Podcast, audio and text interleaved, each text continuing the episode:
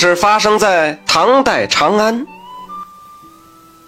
诗人李柱的母亲不幸去世，然而是屋漏偏遭连夜雨呀，他家的房子又被烧了，生活变得是异常艰难。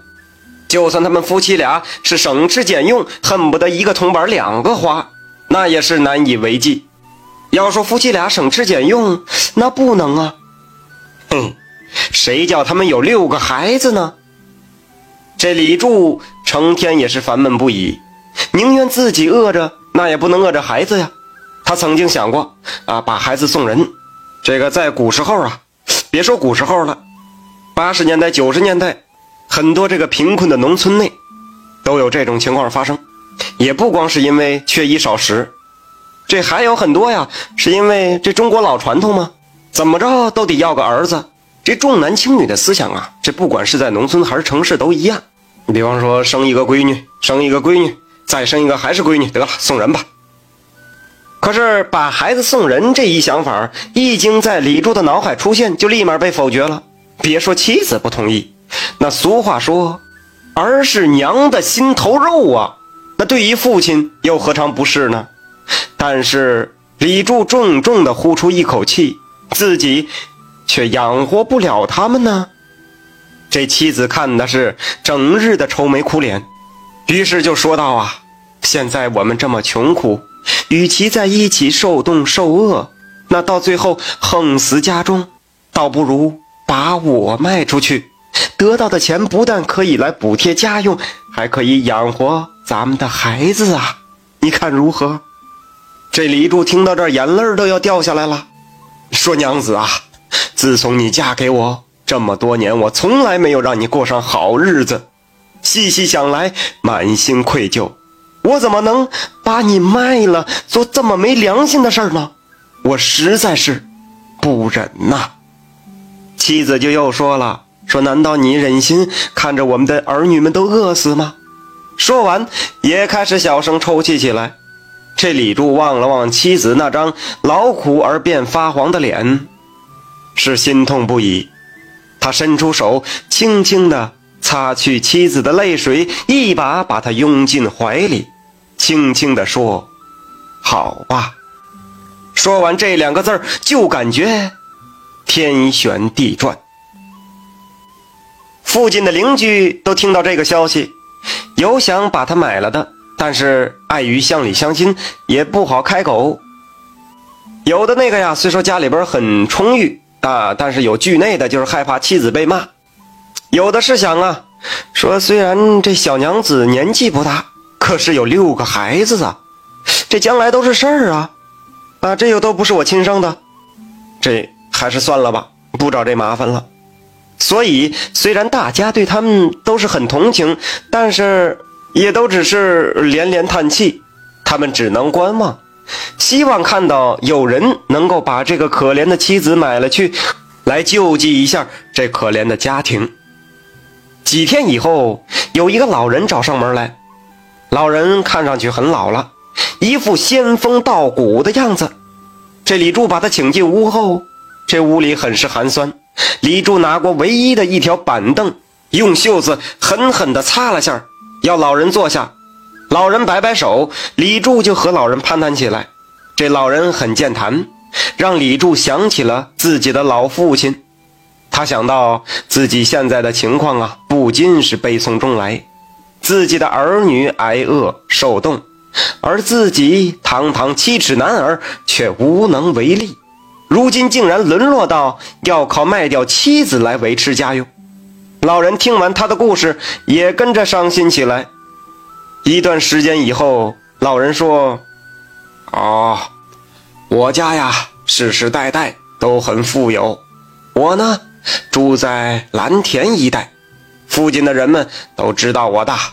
我前不久听说你们要卖妻子的事儿，那我想，一个大男人，如果不是遭了大难，那万万是做不出这种事儿来的。起初我以为是谣传呢。”现在听你这么说才知道，那这样吧，你的妻子我买了，我给你十万钱吧。这李柱和妻子一听，对视一眼，相继就跪了下去。老人立马把他们扶起来：“使不得，使不得，快快请起。今儿出门啊，没带那么多钱，我明天就把钱送来。”第二天，这老人果然是带着钱来了，领着李柱的妻子走了。他依依不舍地看着孩子。老人看出了他的心思，便和李柱说：“这样吧，如果你的儿女们呢，要是想母亲的话，就带着他们到山下来找我，到时候我会让他们相见的。”一转眼，三年光阴过去了。就在这三年里，李柱是全心全意带着这六个孩子，可是老天爷好像是在故意捉弄他。虽然他已经是尽了全力了，但是依然没能改变贫苦的状况。最严重的是，孩子们都死了。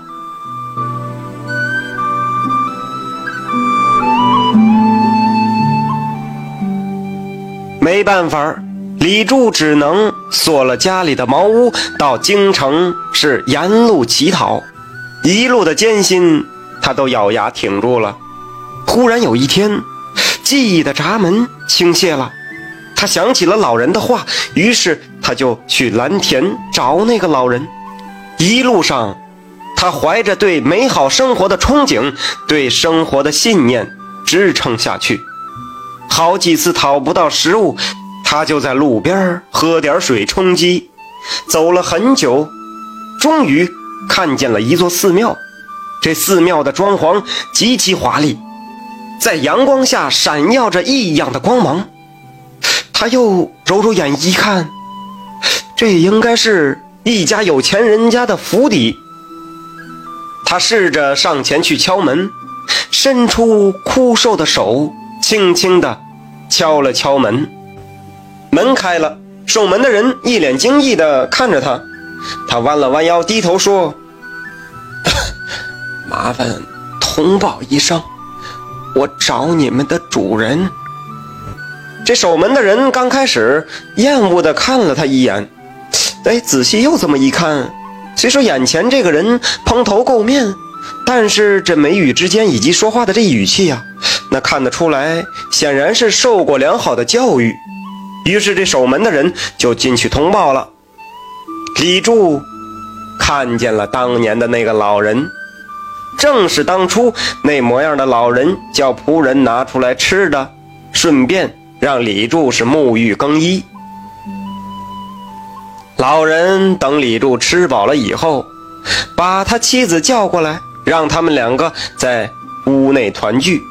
妻子问了问他的近况，他立刻是嘴唇哆嗦着，说不出话来。妻子一见他这样，急忙站起来追问。